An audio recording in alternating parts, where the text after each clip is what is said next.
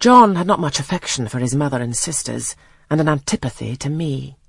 He bullied and punished me, not two or three times in the week, nor once or twice in a day, but continually. Every nerve I had feared him, and every morsel of flesh on my bones shrank when he came near.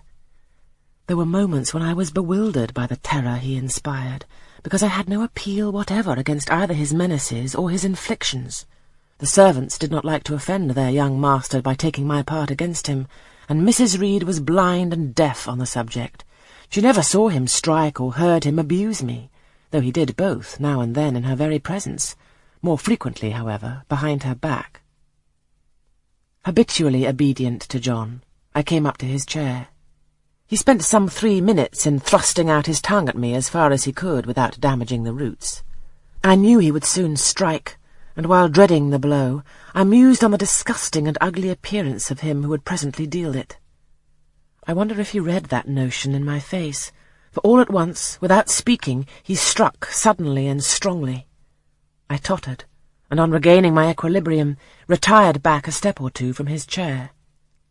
That is for your impudence in answering Mamma a while since, said he, and for your sneaking way of getting behind curtains, and for the look you had in your eyes two minutes since, you rat. Accustomed to John Reed's abuse, I never had an idea of replying to it. My care was how to endure the blow which would certainly follow the insult.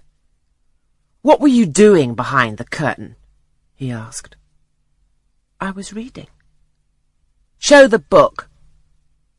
I returned to the window and fetched it thence. You have no business to take our books. You are a dependent, Mamma says. You have no money. Your father left you none. You ought to beg and not to live here with gentlemen's children like us, and eat the same meals we do, and wear clothes at our mamma's expense.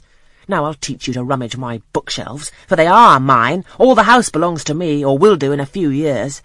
Go and stand by the door, out of the way of the mirror and the windows.